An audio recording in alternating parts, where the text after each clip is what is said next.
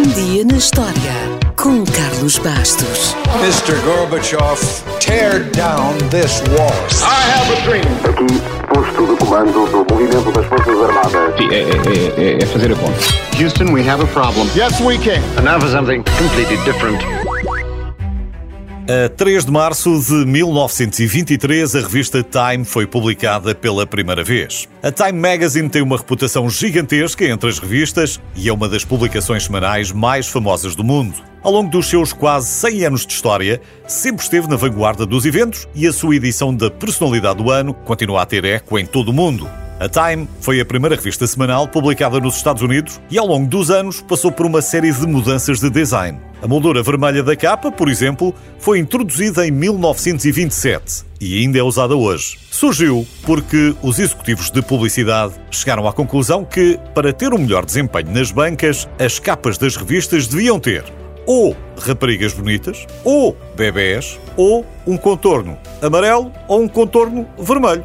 Das quatro sugestões, escolheram apenas uma e ficou o vermelho. No entanto, a capa já teve também um contorno preto, verde e prateado para comemorar eventos especiais como o Dia da Terra ou uma tragédia como o 11 de setembro.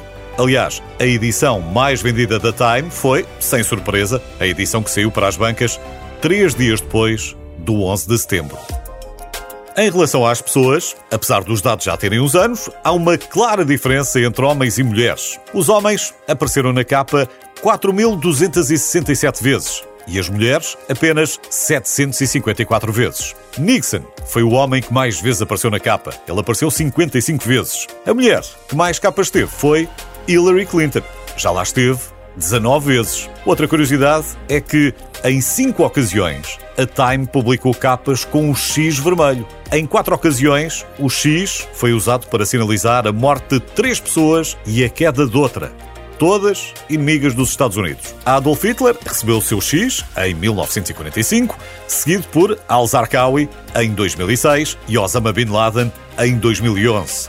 Todos depois da sua morte. Já Saddam Hussein recebeu o seu X pela queda do seu regime duas semanas após a invasão do Iraque em 2003. A outra vez em que o X foi impresso não foi sobre uma pessoa, mas foi sobre a bandeira japonesa depois da rendição do Japão em 1945, no final da Segunda Guerra Mundial. Uma das grandes imagens de marca da revista é a lista 100 da Time. Entretanto, passou a ser uma lista anual das pessoas mais influentes durante o ano anterior, com direito a foto e texto, mas a lista foi originalmente concebida para ser uma lista das 100 pessoas mais influentes do século XX. Finalmente, talvez a imagem de marca mais importante seja mesmo a personalidade do ano, mas é apenas um conteúdo, não é um prémio por mérito, não é um Nobel. Por isso é que Adolf Hitler apareceu lá, em 1938, e Josef Stalin no ano seguinte. Nessa altura, a designação era Homem do Ano.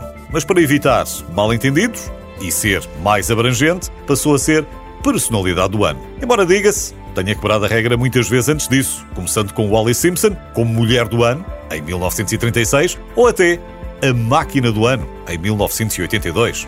O nosso humilde computador.